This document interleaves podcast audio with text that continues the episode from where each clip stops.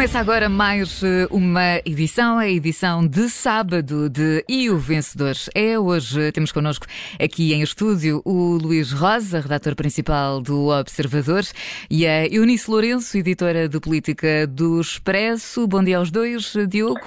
Agora é contigo. Bom dia. Bom dia, Eunice. Bom dia, uh, Luís Rosa. Bom dia. Uh, vamos uh, começar pelo Tribunal Constitucional.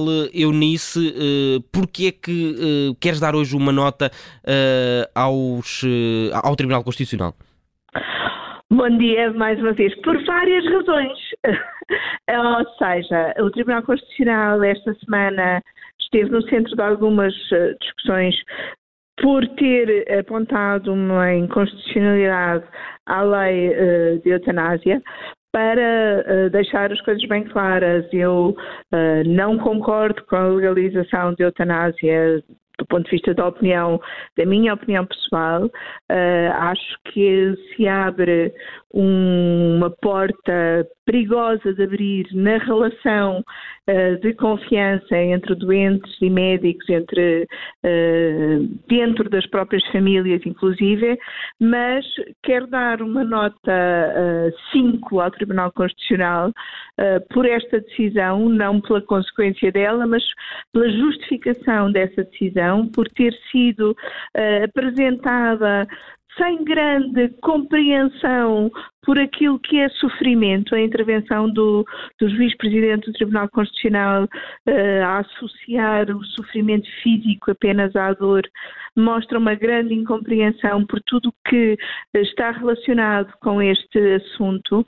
e também porque ao eh, centrar a decisão apenas numa questão semântica e numa questão semântica que, eh, à luz da generalidade das pessoas, parece menor e, eh, e não se percebe, um I, eh, aprendemos na escola, é sempre um I, é cumulativo, quando há tantas coisas tantos aspectos por discutir à volta desta, eh, desta questão. O Tribunal não coloca em causa eh, como é que se mede o sofrimento espiritual, por exemplo.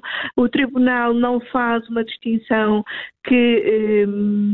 eh, que eu acho que devia, não diz ao legislador que faça uma distinção que eu acho que devia ser feita entre eh, eutanásia e suicídio eh, assistido e que, por exemplo, o João Miguel Tavares é que tem eh, já escrito sobre isso, devia ser feita e noutros, noutras legislações é feita, ou seja, o Tribunal reduz a uma questão semântica um assunto muito mais complexo, mas por outro lado, este 5 também tem a ver com o facto do Tribunal Constitucional estar ele próprio inconstitucional há bastante tempo, tem um juiz há anos, eh, há- desde, eh, eh, há- desde 2021, por substituir, tem um outro juiz há meses também por substituir, são juízes que têm de ser cooptados, ou seja, eleitos por quem eh,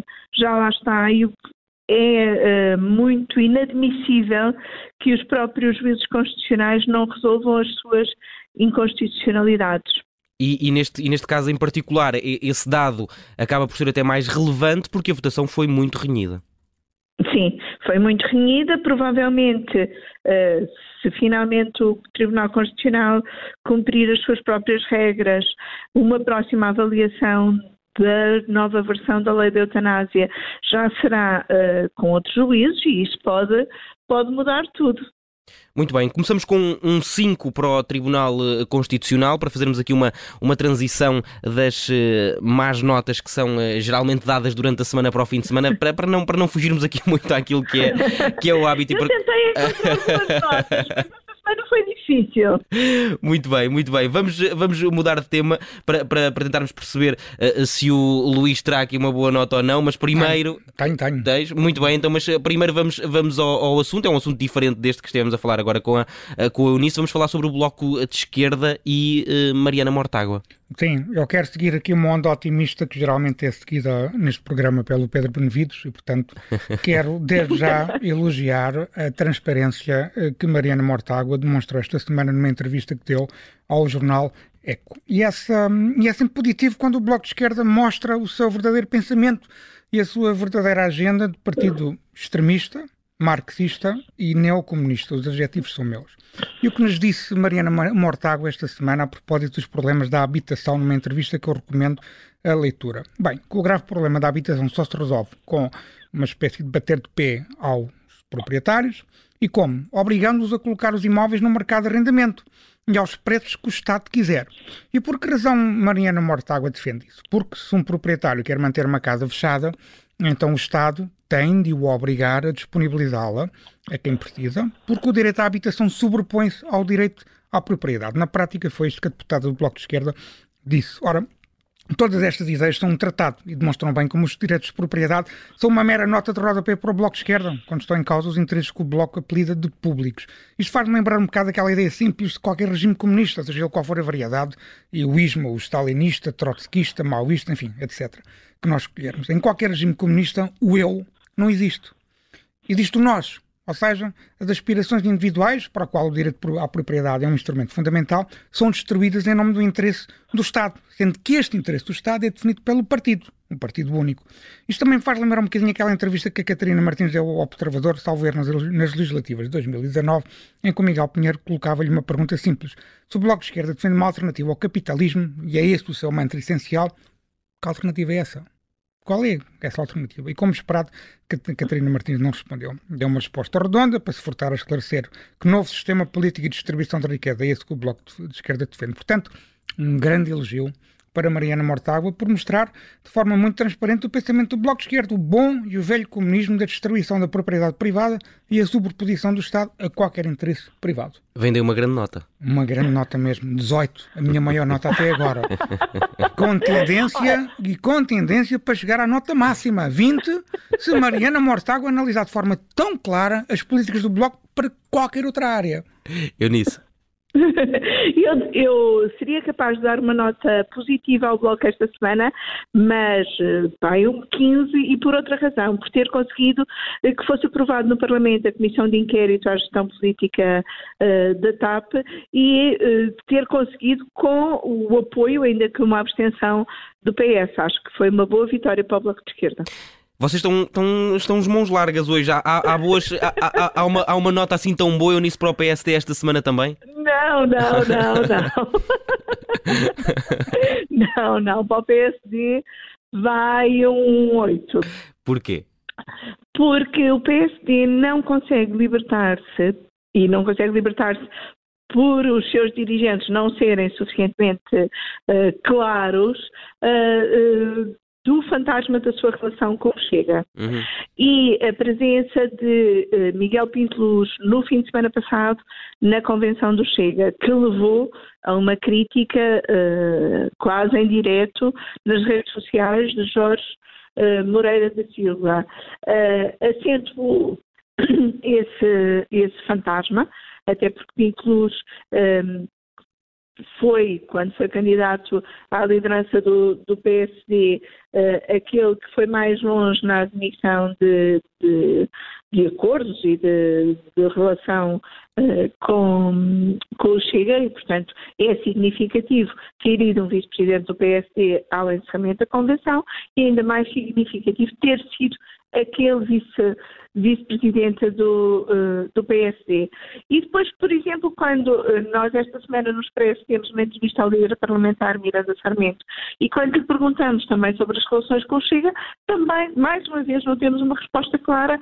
As respostas são sempre na ordem do isso não é um assunto para discutir agora, é uma questão que neste momento não se coloca, mas uh, não se coloca e pode vir-se a colocar é aquilo que fica sempre uh, no ar. E, portanto, quando a iniciativa liberal, uh, que sempre teve um discurso mais claro na relação com o Chega, e acentuou, acentuou essa clareza uh, na última convenção, o PSD continua enredado nesta, nesta discussão e o seu líder, Luís Montenegro, continua a ter muita dificuldade em aparecer, fazer-se ouvir, uh, marcar a agenda com propostas. Na próxima semana terá mais uma das suas rondas pelo, pelos distritos, mas até lendo uma entrevista de Margarida Balcer Lopes ao ao observador aquilo que já se começa a colocar hum, também na discussão interna do PSD é o que é que acontece perante um mau resultado uh, nas europeias uh, e as europeias entraram muito no, na discussão política uhum. esta semana um bocadinho a propósito da, das declarações do Presidente e da entrevista do Primeiro-Ministro e eh, é significativo que Margarida Balcer Lopes já, tá, já começa a falar de um Luís Montenegro muito livre e desprendido que assumirá as consequências do resultado que vier a acontecer nessas eleições. Ora, não era esse o discurso de Luís Montenegro que se apresentou com um projeto uh, há quatro anos, que sabe que as europeias serão um marco importante uh, desse projeto e que para chegar a essas europeias forte tem de uh, descolar claramente da sua uh, ambiguidade em relação ao Chega. Aliás, o Presidente da República também já vai lançando esse aviso que é preciso uh, descolar, até porque o Chega provavelmente vai preparar-se para conseguir eleger eh, nas europeias e a tarefa do PSD nas próximas eleições europeias será certamente mais difícil, quer por causa do Chega, quer por causa da iniciativa liberal. E, ainda não desta nota ao PSD, ou, ou escapou-me? Acho que ainda não. Uh, um 8. Um 8 para o, o PSD. Um, vamos eh, continuar a falar de, de, de, política, mas agora sob o ponto de vista do governo e de uh, António Costa, Luís. Vou continuar na mesma onda, Vou continuar na mesma onda de otimismo e celebrar uma, uma semana positiva para o governo. Bem, isto quando, quando comparamos, obviamente, esta semana com as semanas anteriores, desde novembro de 2022. Portanto, esta semana não tivemos nenhum caso que tenha levado uma pressão mediática para uma demissão de um membro do governo, o que é uma coisa positiva. Utilizando um adjetivo de, António Costa, de que António Costa gosta muito, tivemos uma semana pouquinha. Pouquinha. Ou seja, o governo falhou o primeiro prazo para a reforma da regionalização. Soubemos hoje pelo público, que é uma reforma que António Costa tem dado muita importância. Há também suspeitas de que o contrato da CEO da TAP pode ter problemas legais por não ter sido aprovado em Assembleia Geral, noticiou o Jornal Económico. João Galamba, o novo Ministro de Infraestruturas, diz o contrário e diz bem, já agora outro elogio, de que o Estado é pessoa de bem e vai cumprir o contrato. Muito bem, outro elogio. E um, um, um aplauso também. Demitiu-se a Subdiretora-Geral de Veterinária por ter arguída num processo relevante de criminalidade económica ou financeira. Bem, realmente há muitos anos que o Ministério da Agricultura não tinha tantas notícias e atenção mediática, não necessariamente por causa das cotas do tomate e dos pepinos. Portanto, coisas pouquinhas para o que temos, eh, para que nós temos estado habituados. E António Costa é uma entrevista em que passou metade do tempo a irritar-se com o entrevistador por causa dos sucessivos casos que têm marcado o governo. Na segunda metade da entrevista, passou uma mensagem clara: Estou na luta para levar o mandato até ao fim, e também fez de conta de que não está em rota de colisão com o Presidente da República, como parece cada vez mais evidente. Portanto, temos uma semana muito melhor do que as anteriores. O que, se ninguém se demitiu, já não é mau. E por isso uma, uma grande nota, não é? Bem, mesmo assim é uma nota positiva. 12. Não 12, exagerar. ok, não é, não, é o, não é o 18. Mas espera, com esperança de que chegou 14, porque ninguém quer eleições. Portanto, vamos, vamos, vamos torcer para, é que, sempre... para que o governo continue positivo. Em, perspe em perspectiva uh, positiva. Uh, Eunice, ainda temos, ainda temos tempo, ainda temos aqui uns minutos para falar sobre a Fernando Medina uh, e as contas públicas. Uh, também uma boa nota para o Ministro das Finanças esta semana. Eu, eu aqui alinho pela mesma nota do, do Luís Rosa por uh, um 12, porque ele e, um bocadinho Olha, vale, vale a pena este programa só para ouvir uh, o, o, teu riso e as tuas gargalhadas. É um que eu já não ouvi há muito tempo. Portanto... Obrigada, obrigada, Luís. Uh, e, e alinha um bocadinho pelos mesmos repetos do Luís, não é? Que esta semana, uh, em relação à Fernandina, também não tivemos notícia de novas investigações e novos casos na Câmara uh, de Lisboa e tivemos boas notícias do ponto de vista do,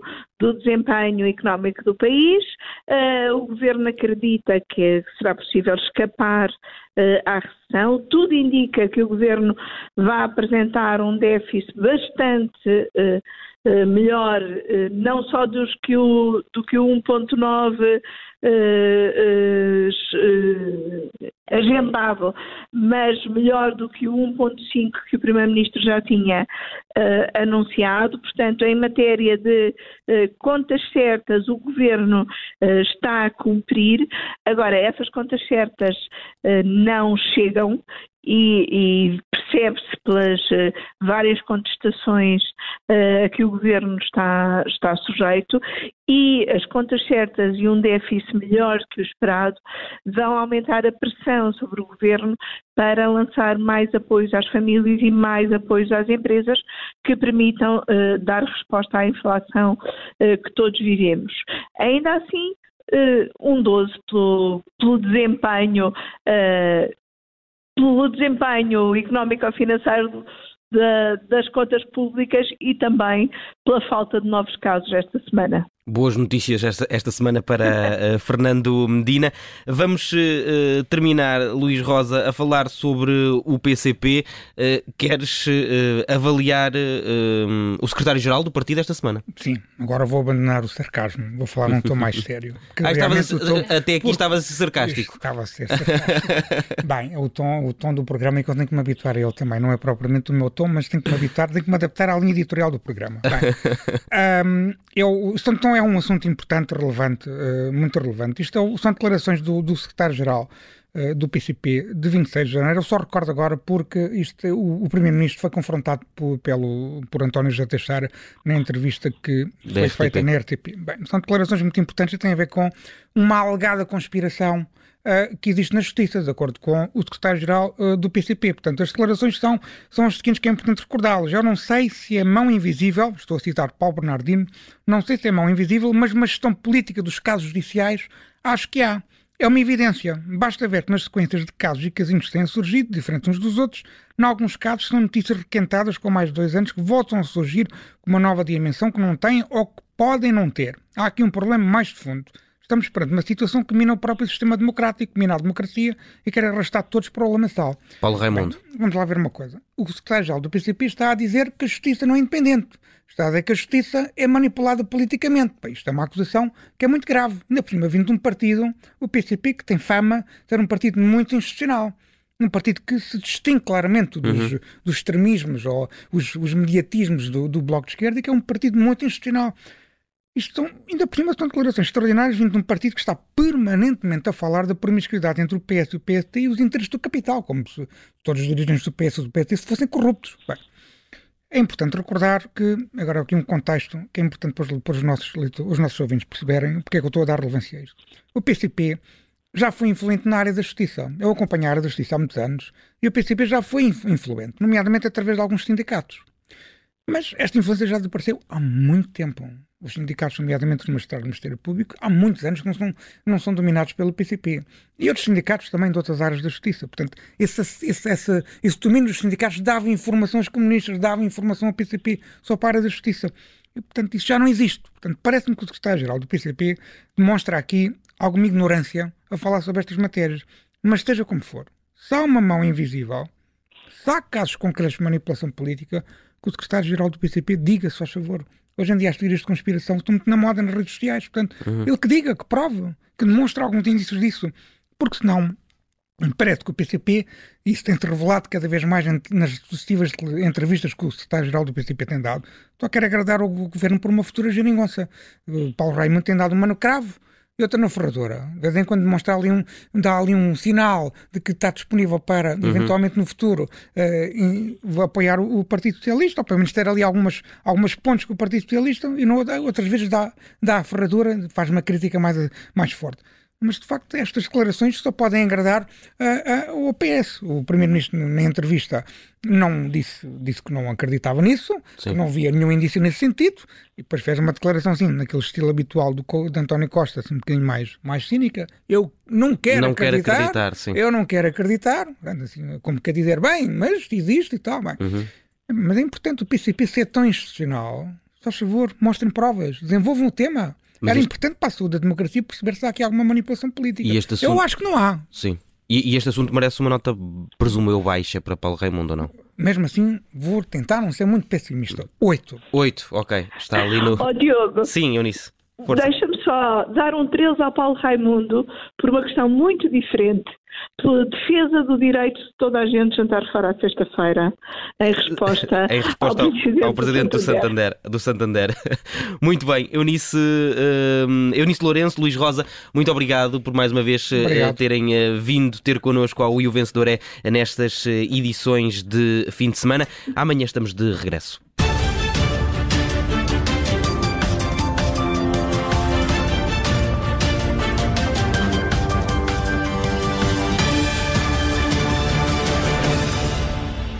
Radio.